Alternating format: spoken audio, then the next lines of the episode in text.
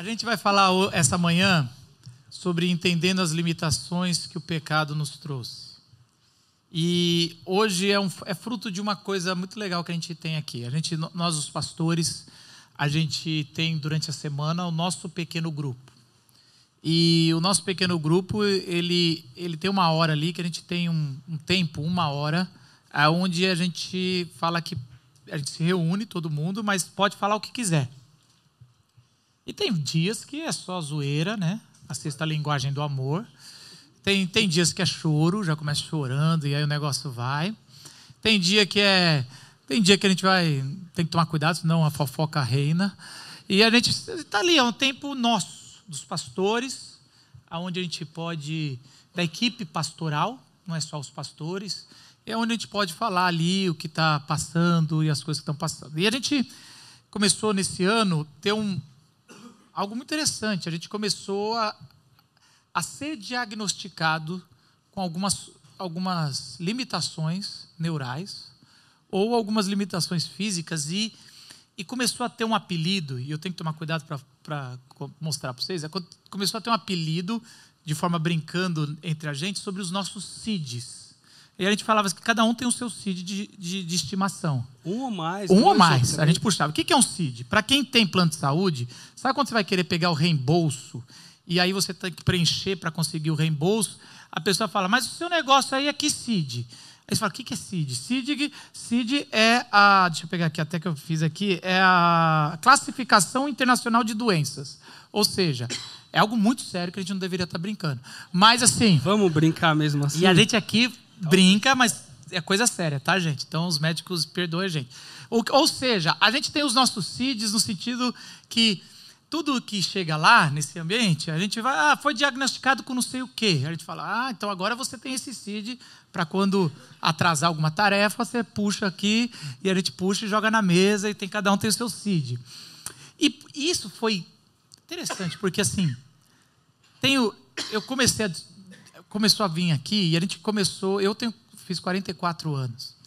E é interessante como algumas limitações é, a gente vai descobrindo tão tarde, a gente vai pensando, gente, se eu tivesse descoberto isso antes, teria me ajudado tanto, em tantas dores, em tantas coisas.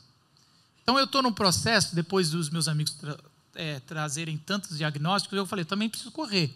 E é muito interessante que o, o o Gustavo, ele sempre fala, Marcos, você precisa procurar ajuda. Ele fala com carinho, porque eu sou o chefe dele, né? Se falar isso muito. Mas ele fala assim: procura, porque você vai encontrar. E, e eu comecei a procurar, ainda estou nessa busca. E, e tem duas coisas que eu vou falar aqui, que é óbvio, todo mundo que caminha um pouco comigo sabe que eu tenho isso, mas é interessante eu descobrir agora. É uma coisa assim que a gente não se percebe. Então eu tenho hiperfoco.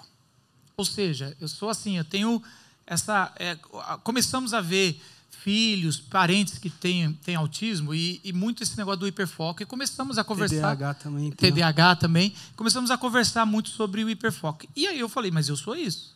Porque começou a ter, e eu comecei a reparar que eu tenho muito foco em umas coisas. E aí o hiperfoco é assim: você foca numa coisa, nada mais, tudo fica embaçado ao redor. Isso, por muitas vezes, me ajudou. Por exemplo, no começo da pandemia, eu tive uma crise, minha esposa pegou, me levou, tirou da igreja, fez uma férias meio que comecei a, a ter ansiedade muito forte. Ela percebeu que eu estava mal, me levou para uma, uma praia e falou: Você vai ficar 10 dias, a gente vai cortar a internet. E quando eu voltei, eu falei: Eu vou mudar meu, meu olhar para a internet. E eu comecei a focar como professor de hermenêutica e construir uma escola online. Foi muito bom, porque tudo aquilo melhorou meu jeito de pregar, meu estudo, tudo. Eu voltei, eu tenho um foco assim que eu estudo toda semana até hoje.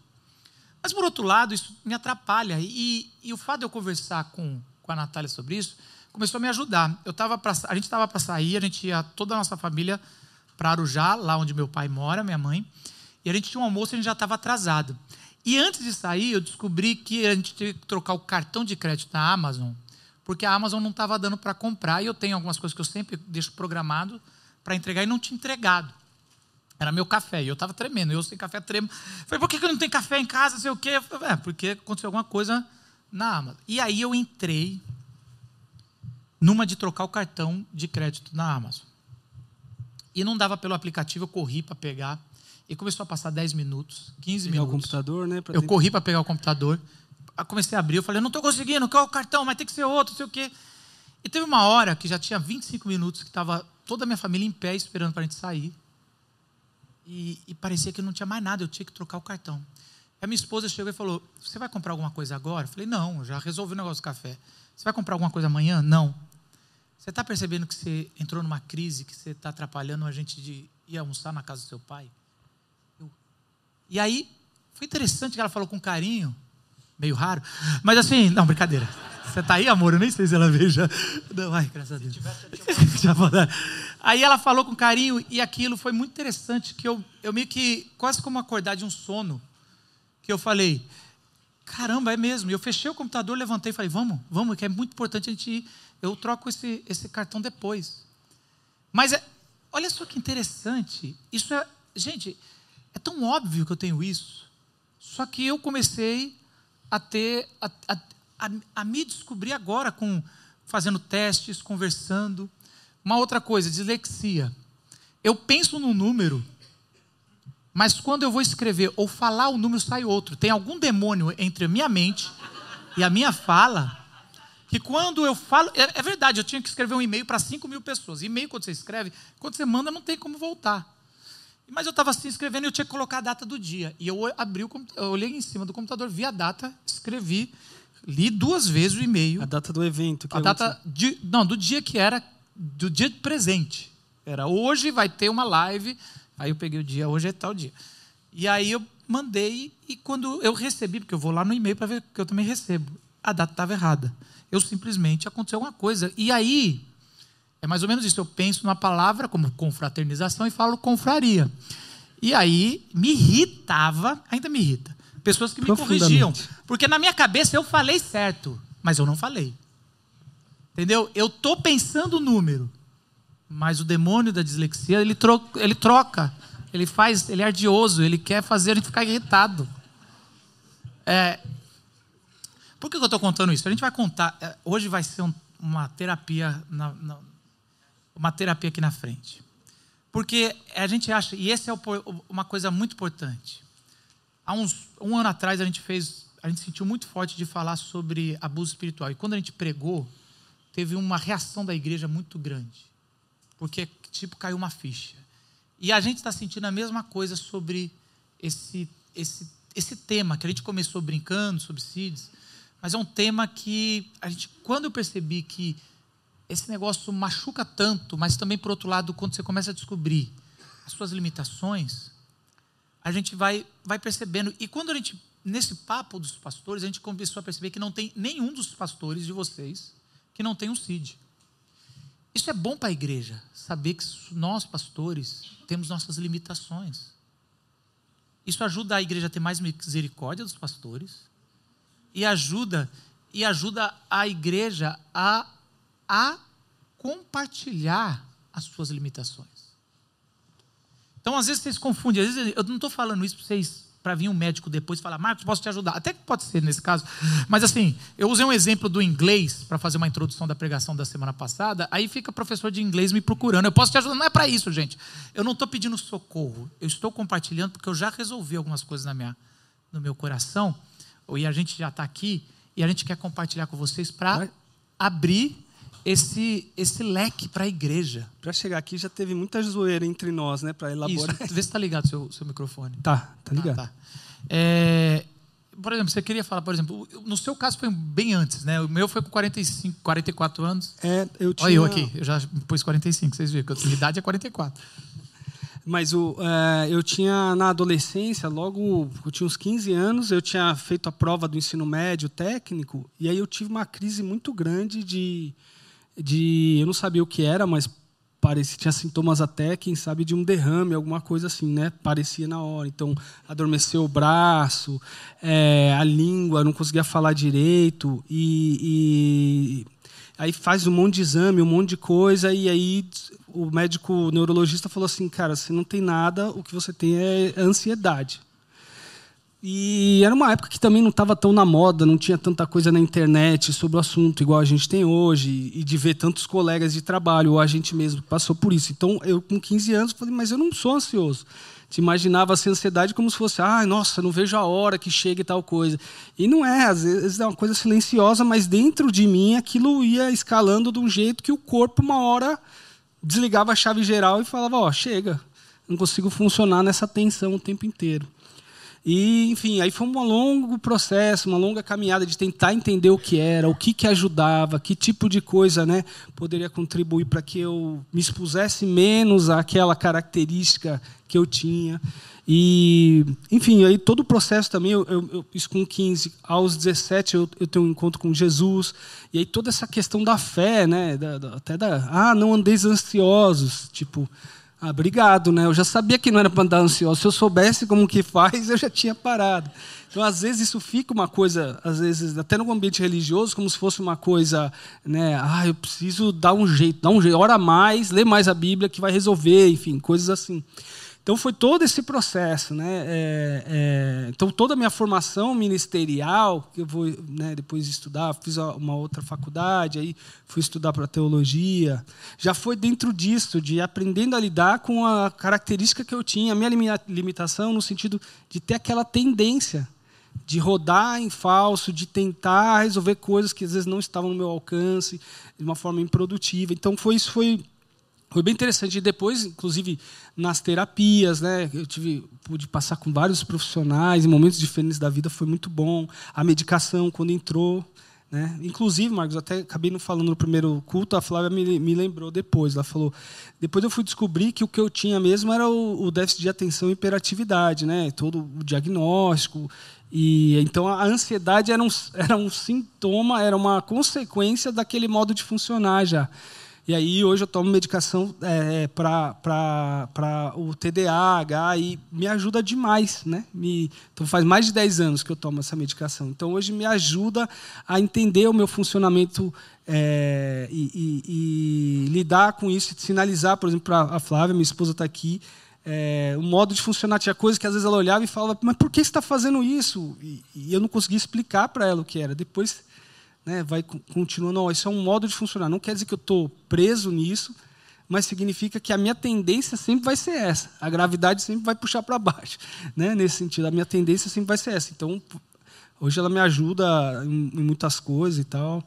E é isso. E de novo, a gente está aqui trazendo um assunto que a gente está compartilhando nossas dores. Não é a parte técnica. Procure um profissional. Mas é muito interessante quando a gente vai na Bíblia, a gente vai perceber um pouco dessa construção e como as coisas se, se cruzam. Queria convidar vocês a abrir Romanos 7, versículo 21. A gente vai até Romanos 8, 2. É um trecho de Paulo. A carta aos Romanos é uma carta, talvez uma das cartas principais do Novo Testamento, porque ele tem um bom resumo sobre a fé, a fé o Evangelho, a história. Paulo está escrevendo para uma igreja que ele não plantou em Roma, que funciona nas casas, e essa igreja está enfrentando um problema, porque os judeus estão brigando com os não-judeus. Os judeus cristãos estão brigando com os não-judeus. E um está dizendo: não, aqui em Roma quem manda é a gente, nós não-judeus, estamos no império. E os, os judeus estão falando: não, quem manda na igreja, na, no Antigo Testamento, é a gente. E aí é um negócio sobre liderança, sobre é, quem, quem tem que abrir mão, quem não tem, quem vai liderar. E aí, é, Paulo vai escrever essa carta, ele começa o capítulo 1, 2, vai falando que todos pecaram, tanto os gentios como os, os judeus, e são indesculpáveis para Deus. E aí ele vai mostrar que antes de Abraão receber as leis, ele já tinha se tornado justo. E no capítulo 6, um antes que a gente vai ler aqui, é, Paulo vai fazer uma comparação sobre Adão e sobre Jesus. Está dizendo: olha, o que aconteceu depois da queda, todo o Antigo Testamento é essa tentativa de se retomar um lugar de Adão de novo, ou na presença de Deus, e eles falharam, e isso não foi pego Deus de surpresa. Deus já sabia, está, esse paradoxo Deus já sabia desde o começo que o ser humano nunca ia conseguir. E aí, quando chega no capítulo 7, você tem uma pergunta que qualquer um faria para Paulo nessa construção de pensamento. Então, para que, que teve a lei em todo o Antigo Testamento? E quando Paulo... Então, você está dizendo que a lei então não é importante? É, a lei é má, então o que, que a, lei está ruim? O que, que tem, não tem importância a lei? E para um judeu, principalmente no primeiro século da era cristã, é muito importante a lei. A lei é, é sagrada, é tudo ali, né? E Paulo vai falar: não, a lei é santa.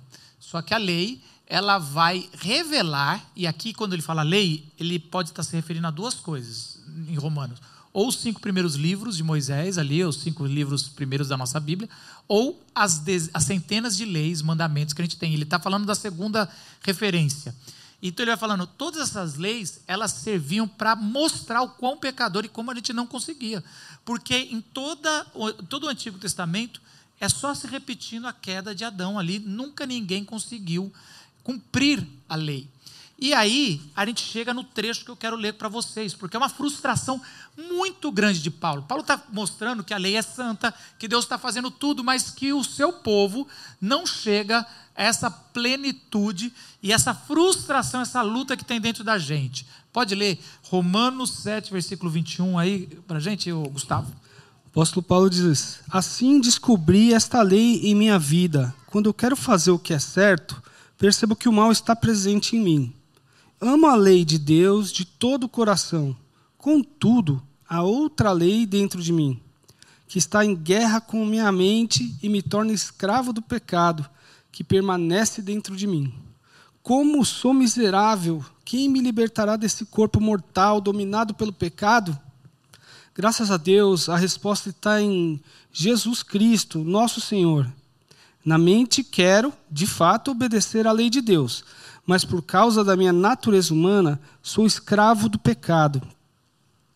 Agora, portanto, já não há nenhuma condenação para os que estão em Cristo Jesus, pois em Cristo Jesus a lei do Espírito que dá vida os libertou da lei do pecado que leva à morte.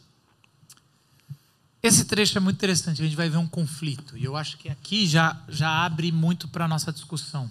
Existe uma luta dentro de todos nós. Mesmo quem não é cristão, mesmo quem não conhece Deus, alguém que está em qualquer lugar do mundo, você vai ver uma luta dentro de nós. A Bíblia vai falar, e esse trecho está falando dessa luta dentro de nós. Para um religioso, a luta ainda é maior ainda.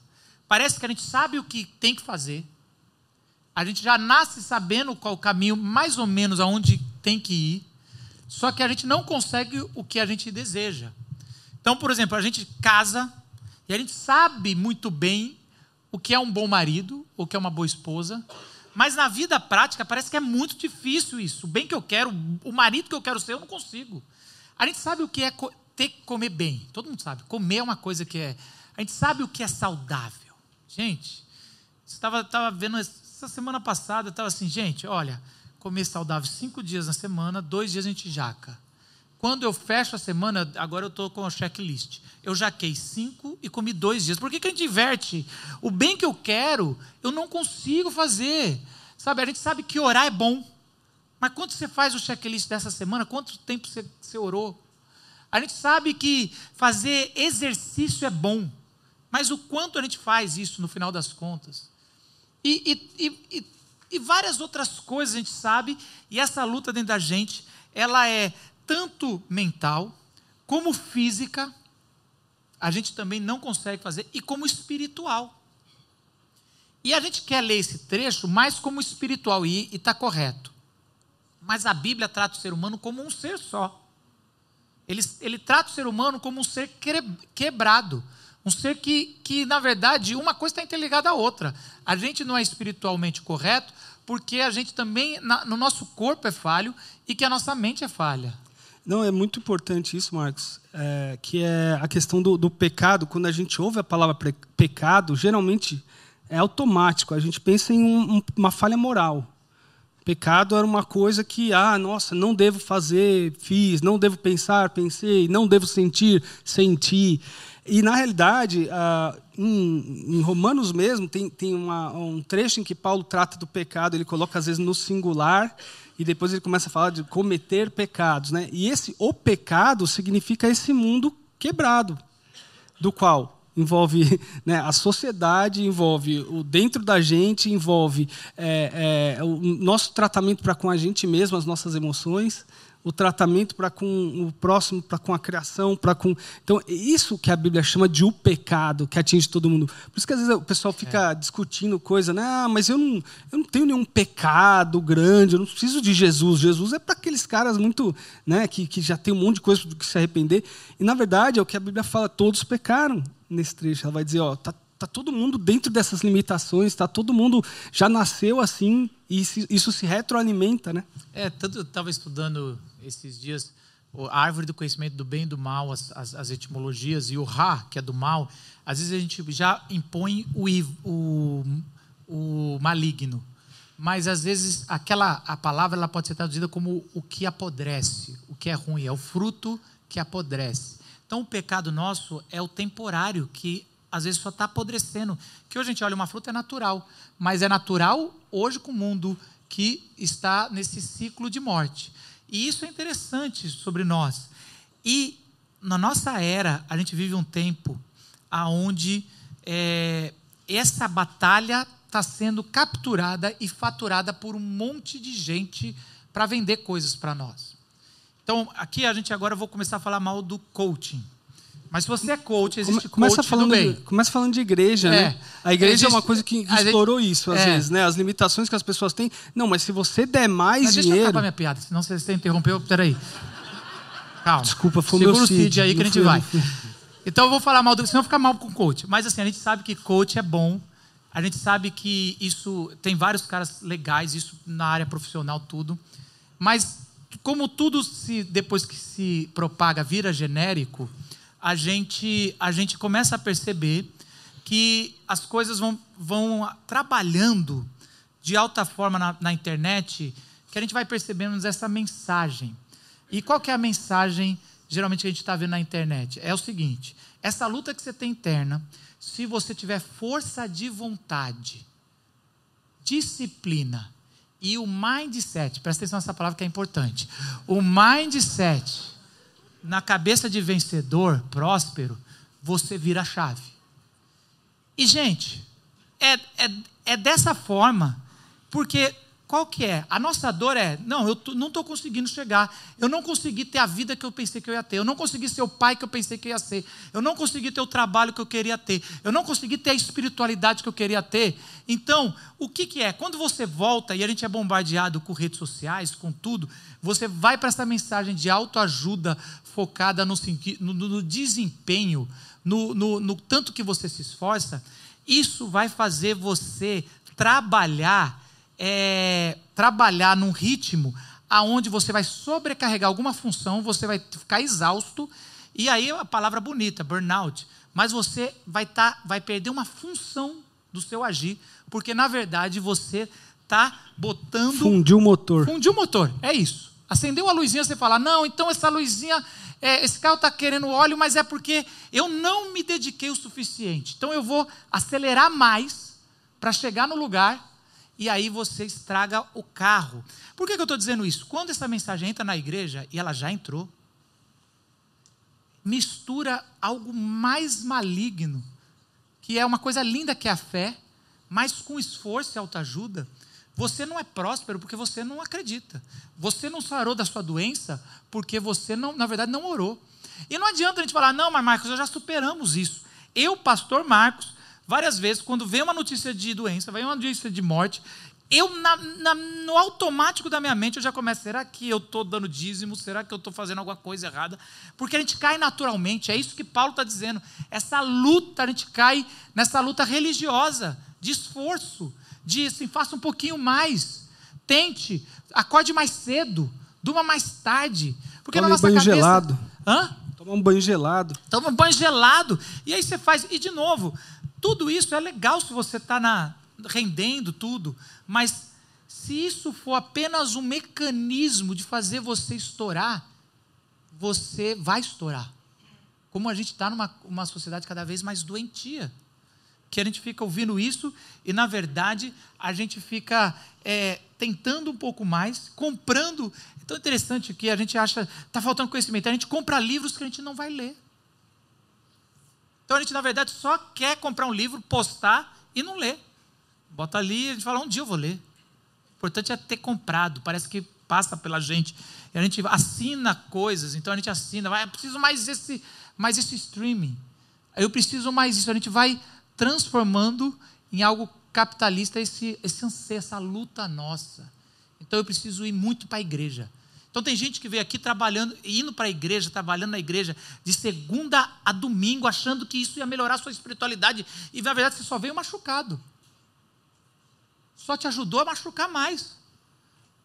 Porque a gente, na verdade, a gente ainda está nessa luta de descobrir as nossas limitações. E Paulo ele vai dizer o seguinte: ele está dizendo assim: quando quero fazer o bem, o mal está junto de mim, no íntimo do meu ser, tenho prazer em fazer o bem, mas vejo outra lei atuando, tornando-me prisioneiro do pecado que atua no meu corpo. É, fui o último a falar porque meu CID é procrastinação. Então, eu estava adiando chegar nesse momento o máximo possível. Ai, cara. Não. Pensando no que vocês estão falando, e eu tenho as minhas dificuldades, as minhas limitações, e aí quando isso começa, começa a prejudicar coisas que você achou que ia ser bem sucedido, né? E você fala, cara, o que está acontecendo, né? É, já prometi assim dezenas de vezes para minha esposa que eu ia ser mais organizado, que eu ia ajudar ela a pensar no cardápio do mês. E, e aí a última vez que eu prometi isso para ela, ela falou: eu já ouvi isso. Eu acho, tenho quase certeza que não vai dar certo de novo. Isso machuca demais, mas é verdade. E aí eu falei, cara, eu preciso, preciso de ajuda, preciso de apoio nisso, porque não é possível. E aí eu fui falar com alguns amigos, gente que trabalha comigo, convive comigo todo dia. Falaram, cara, vocês acham que tem alguma dificuldade? É óbvio que tem, Vitão. É óbvio, cara. Vai procurar que você vai achar. E aí eu fiquei numa, cara, isso aí eu não contei no primeiro culto, guardei para vocês aqui. Eu fiquei numas de, cara, olha só, mas será que não é preguiça da minha parte? Assim, será que é, eu não estou querendo achar um, um, um CID, uma desculpa, desculpa. né, para poder justificar e passar um pano em todos os meus defeitos? Será que meu problema, na verdade, não é que eu sou sem vergonha e, e preguiçoso? Também. Também. É. Isso foi ensaiado, cara? Ah. A gente trabalha com você. Vitor, você comentou isso no primeiro, você falando disso, né? Que às vezes o pessoal. Eu sei que você é assim, mas a gente te ama, né? Não é. foi aquele, o pessoal no trabalho falando. É Sim. É curioso isso, né? Como... É, o pessoal falou, cara, você é desse jeito e, e tudo bem, a gente te aceita assim. Tem outras coisas, coisas, que você. Boas, é. né? E aí, cara, nessa aí eu fui, fui procurei uma neuropsicóloga tal e aí eu falei vou começar a investigar porque assim ainda que eu tenha esperança enorme de que eu seja só preguiçoso pode ser que eu tenha mais alguma coisa e precise de uma ajuda. É... esperança de ser preguiçoso é horrível né? Mas é isso hoje é mais fácil você se acomodar com o pecado do que com às vezes uma doença. E aí nessa pesquisa cara eu são quatro dias, cinco dias de teste lá, eu fui fazendo as avaliações. E aí eu sei que no último dia eu virei para a psicóloga lá e falei, mandei bem, não mandei? Gastei um dinheiro à toa aqui nessa avaliação, porque eu acho que eu mandei bem. Ela, Nem estava precisando. Semana que vem a gente conversa, vai ter a devolutiva, e aí a gente conversa direitinho. E aí já percebi que não estava tudo bem. E aí quando ela mostrou alguns exercícios que eu achei que eu tinha mandado benzão, ela falou, Vitão, presta atenção, cara. Olha aqui, eu li a lista de 15 palavras para você, cinco vezes. Você até conseguiu me devolver as 15 palavras da última vez, mas cada vez que você tentou, você botou as, as coisas numa ordem diferente. Você é péssimo para organizar as coisas, você é péssimo de criar um método para fazer as coisas. Você foi muito bem nisso, nisso, nisso, nisso, mas você tem ah, notas assim horríveis para o seu potencial na parte de planejamento e estratégia. Eu falei, graças a Deus. Então é isso o meu problema. É isso. Eu falei. Minha esposa cura. já sabia, né? né? E, e... Tem cura. Eu vou começar um tratamento agora, chama reabilitação neurológica, que é um, uma série de exercícios para estimular e treinar essa parte do cérebro que nunca foi desenvolvida. E ela falou: Cara, a sua procrastinação tem a ver com isso. Você não sabe por onde começar as coisas e você fica, ai, e agora, por onde que eu vou? Vou por aqui. Não, não, por aqui não é muito bom. Então vou por ali. Não, mas, ai, cara, se der errado? Não, mas isso aqui vai desagradar. E aí eu, eu paraliso. E aí, quando a coisa precisa acontecer, eu vou lá, dou um jeito, uso todos os recursos que eu tenho lá que são bons e entrego alguma coisa que poderia ter sido muito melhor, com menos esforço, com menos estresse. Então, essa é a minha confissão aí. E pecado da, da preguiça eu trato com Deus. E a desorganização eu vou tratar Mas esse é um problema. Esse, esse, é uma coisa que eu ouço muito. E é, é lógico, num tempo onde a gente está começando a colocar foco nisso, vai ter gente falando, ah, isso é desculpa, agora virou. Mas a gente precisa tomar cuidado com isso. Era que nem quando eh, quem é mais velho aprendeu que bullying, bullying aprendeu já quando já tinha passado por ele, né? Já tinha sofrido. Quem é mais velho igual eu já, já sofreu depois vai ensinar isso. O Serginho Grossman foi ensinar o que era bullying pra gente. E aí, no começo, fala, ah, isso é desculpa de que não aguenta uma zoeira. E a gente foi ver, tanto que a gente até mudou essa palavra aqui na frente, a gente fala da zoeira, a sexta linguagem do amor, porque a gente não. Bullying é uma coisa muito séria. A gente ainda não tá, chegou na hora de brincar. E é exatamente com isso também. A gente, isso é muito sério para a gente falar que é, que é preguiça, que é pode ter, mas não cabe. Sempre às tem vezes, misturado, né? Tem, Onde tá começa tudo. uma coisa e termina outra, às vezes a gente não sabe, porque a gente justamente é integral. A gente tem todas essas coisas dentro de nós. É o que a nossa criação, somada à nossa, né, nossa fisiologia, somada à nossa, né, a nossa, nossas preferências ou não, preguiças ou não. Né? Isso, e então a gente vai perceber que Paulo está tendo uma luta e todos nós temos. E logo depois, no versículo 24, Paulo fala assim: Miserável homem que sou, quem me libertará do corpo sujeito à morte? E a gente vai ver uma frustração de não ser em si mesmo suficiente. Essa é a segunda coisa, por que, a gente foge do nosso CID? Ou por que, a gente foge de procurar ajuda? Porque dói. Dói demais. E a gente tem que tomar cuidado aqui, porque, por um lado, a gente aqui tenta fazer com bom humor, o negócio, para vocês assimilarem, né? Assim, não dá para ser chorando, daria, mas não, não é legal, não é a gente. Então a gente faz meio brincando algumas coisas, mas é, mas doeu. E a gente só está aqui porque agora já parou de doer. Mas tem muita gente que ainda está fugindo porque dói. Ser limitado, saber que não consegue, isso dói. Isso dói porque teve gente que perdeu o casamento, porque não conseguiu mudar. Porque na verdade não muda, não muda. Então aquele cara que é muito estourado, e aí é muito interessante isso, eu recebo muito em gabinete, o cara é estourado, grita e aí vem, e aí ele depois de alguns minutos ele vira um, um docinho, um mel. Parece que muda a pessoa. E aí a pessoa fala: Eu prometo, eu não vou mais estourar, eu não sei o quê, mas a pessoa, ela tem um. Não, além de um problema também é, espiritual ou moral, mas é um problema químico. E a pessoa, ela vai. Então, tem gente que perdeu o emprego dos sonhos, estava no emprego, mas porque não conseguiu fazer o processo ali, porque tem limitações, não, não faz. Tem gente que perdeu uma igreja que cresceu, mas que falou demais e saiu, teve que sair. Tem gente que perdeu tantas coisas que doeram que dói só de lembrar, e que no fundo, fundo, a gente depois reformulando vai jogando culpa no processo, nos outros. Mas lá no fundo, a gente sabe que é uma limitação nossa, nós não conseguimos fazer o básico. O básico naquela área. Em outras a gente é muito bom. Isso dói.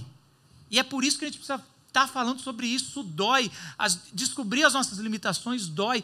E se você deixar, e se você ficar só alimentando com as suas limitações, isso te puxa para o fundo do poço e você não sai mais. Esse é um cuidado que tem que ter.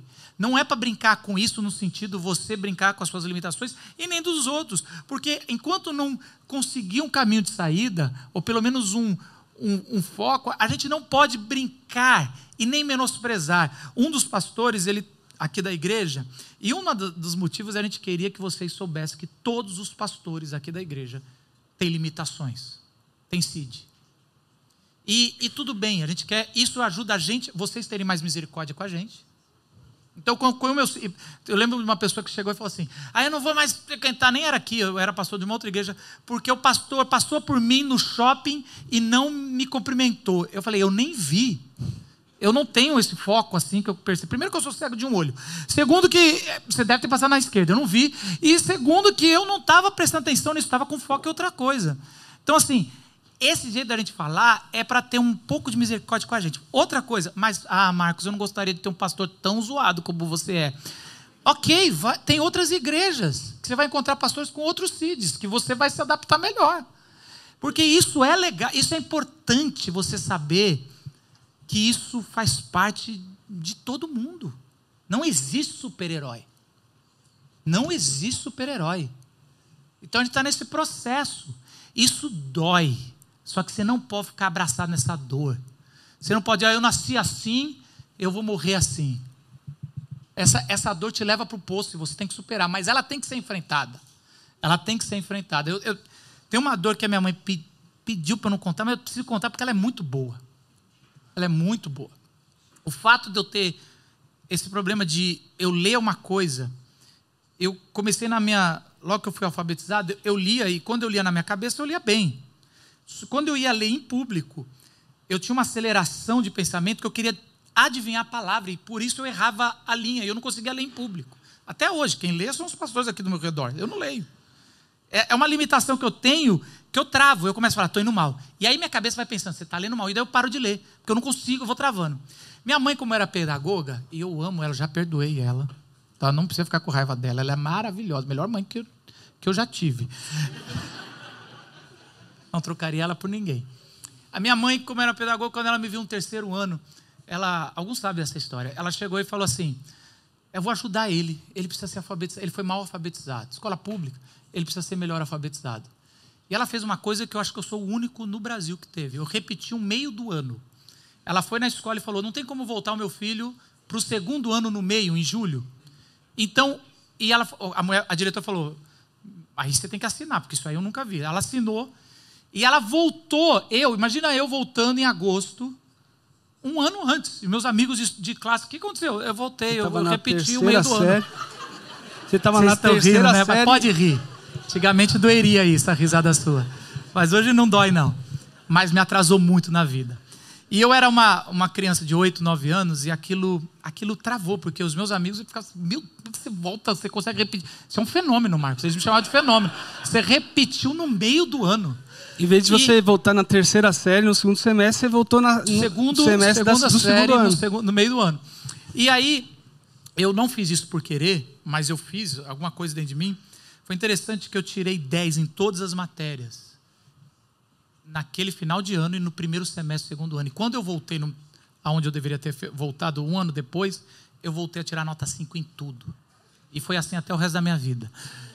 E eu não entendi por que, que eu tirei 10 sendo. E aí a, a questão é, você aprendeu? Não, tinha alguma coisa que eu só fui descobrir quando eu entrei no seminário, que eu peguei uma matéria que eu era hiper focado e eu gostava, e que aí minhas notas eram excelentes. Matéria não, todo o assunto. Todo, né? todo um assunto. Mas por que eu estou dizendo isso? Porque pessoas que nos amam, se não entender o que nós temos, vão te machucar. E isso dói. Isso te atrasa anos. Por isso que minha mãe chora quando eu conto isso. Eu falo, mãe, eu conto isso como terapia. Já foi. Ela não conta mais isso. Então, desculpa, mãe, contei mais última vez. Porque eu sei que ela estava fazendo bem. Falou, não, eu sou pedagoga, eu vou fazer o melhor. Dói. Uma outra história interessante, lá em casa a gente é. Eu sou pastor, meu irmão é pastor, meu pai é pastor, minha mãe é diretora de seminário. Pensa numa família que quando senta para comer, só fala de teologia. Isso é uma delícia. Eu adoro comer na casa dos meus pais, porque a gente conversa de, de, de Bultmann, conversa de Calvino, conversa todo mundo assim, que é um negócio é natural. Só que tem uma irmã. Eu tenho uma, uma irmã que ela não foi na área de teologia. Ela é doutora pela USP em línguas. Ela fala várias línguas. Ela hoje é a coordenadora da Universidade Mackenzie de Línguas. E uns 15 anos atrás ela ficava muito frustrada de sentar numa mesa onde ela não entendia o papo. Ela não se sentia parte da família. Não tinha com o que contribuir. Não tinha com o que contribuir. Eu lembro uma vez que ela começou a falar francês. Do nada. E a gente assim, mano, que menina louca. E aí ela. E depois de que que está acontecendo? Eu lembro que foi um grito de socorro que a gente não sabia. E ela estava assim: Eu sei, eu tenho coisas muito boas na minha vida, mas nessa casa parece que não serve. Olha que doido, ninguém da minha casa chegou a ter doutorado, só ela. Mas quando a gente não entende as coisas e as, as nossas limitações, a gente dá gritos que são inexprimíveis. Talvez só o Espírito Santo pode fazer. E por que eu estou contando isso tudo, gente? É só para contar para vocês. Hoje, graças a Deus, a gente tenta valorizar muito, porque é a menina mais inteligente da casa. E a gente faz essas coisas. E eu contando dessas limitações que eu tenho descoberto nos últimos anos, meu, meu pai ria tanto, tanto. Olha só, eu, fui, eu reuni minha, minha família e falei, preciso contar algumas coisas que eu estou descobrindo. E meu pai ria, ria, minha mãe preocupada, né? Para, Jaziel, para, que ele está contando as limitações dele. É, ele, e meu pai ficava assim, é óbvio. A gente já sabia. Você está falando que você é distraído e focado, mas é tão óbvio. Falei, mas eu e, e, e é interessante que hoje, isso é bom da maturidade. Hoje eu aprendi a criar. A gente, na nossa casa, eu não troco minha família por nenhuma, gente, de vocês. Porque a gente aprendeu a criar os rituais, e eu sei que tem um tempo de riso. E é muito interessante que meu pai tem essa catarse de rir. E se tiver meu irmão, piora. E aí depois acalma e a gente fala assim: agora deixa eu voltar porque eu quero, eu preciso falar. E às vezes meu pai fala: não, a gente já te aceitou. Não, pai, não é questão de aceitar, não. Eu preciso passar por esse processo de contar as minhas limitações, o que me travou. E aí a gente fala, eles falam, e é um tempo, uma liturgia religiosa, depois de uma catarse de riso. Porque faz. É, eu não sei o processo da sua casa. Mas se você continuar segurando para você, você vai machucar pessoas e vai ser machucado. E todos nós, na verdade, nós temos essa limitação. Nós temos essa luta, mas nós temos essa dor. E se você usar essa dor para sair, como porta de saída, é o que a gente falou. Quando o seu cônjuge souber, quando o seu pai souber, quando o seu irmão souber, ó, essa é a minha limitação. Eu levanto bandeira aqui. Naqui, quando a gente chega nesse ponto, eu preciso de ajuda. Isso é o melhor lugar. Por isso que precisa passar pela dor, porque a dor precisa ser exposta num ambiente seguro. Não é na internet, não é com amigos que você não sabe, é um ambiente seguro. E só existe dois ambientes seguros: o da sua casa, se ela for bem estruturada, e o ambiente onde o Espírito Santo está. Eu, eu antes de encerrar, eu queria o Gustavo falou uma coisa para mim que fez eu motivar eu vim contar tudo isso para vocês. Que tem a ver muito com esse sofrimento do Paulo, miserável homem que sou, mas que tem muito a ver com o trabalho nosso de pastores. É, para mim, até eu coloquei isso numa frase esses dias, falando com algumas pessoas que lutavam com as suas, seus CIDs, né, assim. Mas eu acho que a maior parte do meu trabalho pastoral como aconselhamento hoje é convencer as pessoas de que toma aquele remédio lá que você recebeu o diagnóstico. Trata daquilo lá, respeita aquilo lá, vai procurar uma ajuda de, no, no, caráter emocional. Vai pro, a maior parte do trabalho, às vezes, é isso. Às vezes as pessoas já vieram, mas estão em conflito. Já tem um diagnóstico, mas fica, ai, mas será que é falta de fé? Eu falo, cara, é, Deus nos vê como um todo. Né? Vai, se tem alguma coisa que está ao seu alcance, usa isso, faz isso. Né? É, a, Deus nos criou de uma forma a multiforme graça de Deus, ela se manifesta por meio das profissões diferentes que a gente tem. Né? Alguém da área da saúde, alguém da área, por exemplo, né, alguma coisa mais médica, uma coisa que seja mais, mais das emoções, o psicólogo, uma coisa que seja mais da, da área, às vezes, de uma orientação profissional, mais uma orientação conjugal, mais de uma orientação. Tudo isso foi Deus que criou para que a gente tenha um pouco de, de saúde. E aí eu estava dizendo que principal parte do trabalho meu hoje que eu vejo é isso, é dizer, gente, a vida ela tem essas complexidades. O que é oração? A gente ora por todo esse processo, porque Deus é o único que costura as coisas nesse processo todo. Um profissional que vai cair. Igual certo. anestesia do dente, é, né? É, o que eu brinco é isso. Você fala, ah, não, isso é coisa da cabeça, é coisa do cérebro, cada um tem que dar conta. Eu falo, bom, se você faz isso, então você vai, vai no dentista e pede para não dar anestesia, então. Porque é coisa da sua cabeça esse negócio de dor aí. É coisa que, né, enfim, é uma forma de dizer. Não, poxa, dá, me dá essa anestesia, eu não preciso passar por isso, né? Não, pela fé você ora lá e não vai ter dor, então. Mas a gente trata as questões emocionais assim. Se eu fizer mais força, se eu orar, se eu tiver fé, não, aí resolve tudo. Não funciona desse jeito, né? Então. É muito interessante que, graças a Deus, o capítulo 7 de Romanos não é o último capítulo dessa carta. Paulo começa na carta ao capítulo 8 dizendo: Graças a Deus por Jesus Cristo, nosso Senhor Portanto, agora já não há condenação para os que estão em Cristo Jesus. Olha que maravilha isso. É como Paulo ele chegou no fundo do poço de se chamar de miserável e aí ele volta e fala: "Graças a Deus por Jesus Cristo nosso Senhor, e eu não tenho, não há mais condenação. Não é que eu não sou culpado. Presta atenção, não é que nós não somos culpados, é que não seremos condenados por uma coisa que a gente não dá conta sozinho, mas que em Cristo ele se fez culpado. Na cruz, o perfeito rachou, o perfeito sangrou. E não é o perfeito igual os gregos falam, o perfeito assim, ah, eu quero, quando Jesus voltar, eu vou ter uma mente perfeita que é conhecer todas as coisas. Ou quando Deus voltar, a gente vai ter um corpo perfeito. Não é o corpo da Gisele Bündchen, ela encontrou, mas a gente não. É o perfeito do, do judeu, que é o, com, o completo no seu propósito. O perfeito, o muro perfeito no judaísmo é o muro sem rachaduras. O shalom é aquela paz, mesmo com a circunstância, eu vou ter aquela paz. O corpo perfeito é o seu corpo saudável. Então a mente perfeita não é minha, eu não vou ter a mente de Einstein, eu vou ter a minha mente na plenitude. Jesus ele está vindo para restaurar o que você foi projetado para ser, não um super-homem, uma super-mulher. E é exatamente isso. A cruz, Jesus, ele leva os nossos pecados e ele está corrigindo espiritualmente, mas é tão óbvio que está tudo interligado. E um dia você e o que dói hoje nas suas limitações, o que atrapalha hoje nos seus relacionamentos, o que atrapalha hoje na sua vida com Deus, o que atrapalha hoje na sua saúde, vai ser corrigido e já está sendo corrigido, porque quando Deus Pai, depois de três dias que Jesus morreu por você e por mim, falou: se regenere da morte todas as coisas, e Jesus é o primeiro entre todos nós a ser regenerado em plenitude, todos nós vamos ser glorificados pela graça de Jesus e restaurados. E aí sim, não tem mais sede não tem mais pecado que nos.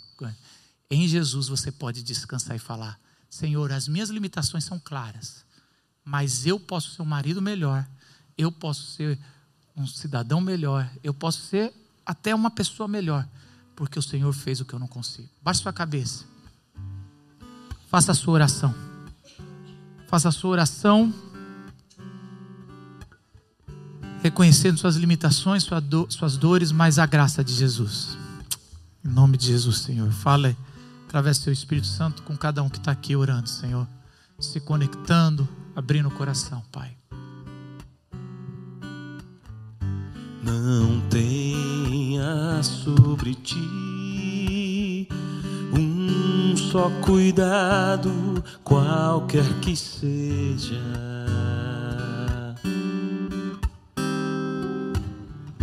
Pois um somente muito para ti.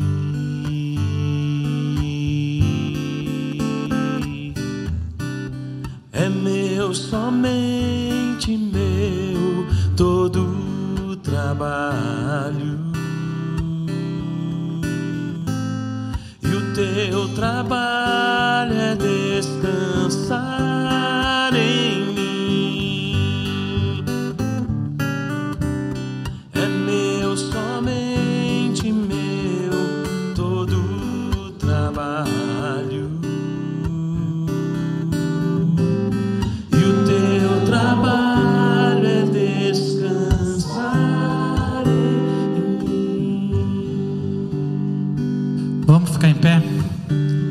do nosso Senhor Jesus Cristo, o amor de Deus, nosso eterno Pai, a comunhão e a consolação do Espírito Santo esteja sondando o teu coração com a palavra que você ouviu dando sabedoria na tua casa, com os teus filhos, com teu cônjuge, com os teus pais, e que assim nós, essa semana, como toda semana, parecemos cada vez mais com o Filho Jesus Cristo. Que esse amor transborde em você essa semana. Em nome de Jesus, amém. Uma boa semana a todos, gente.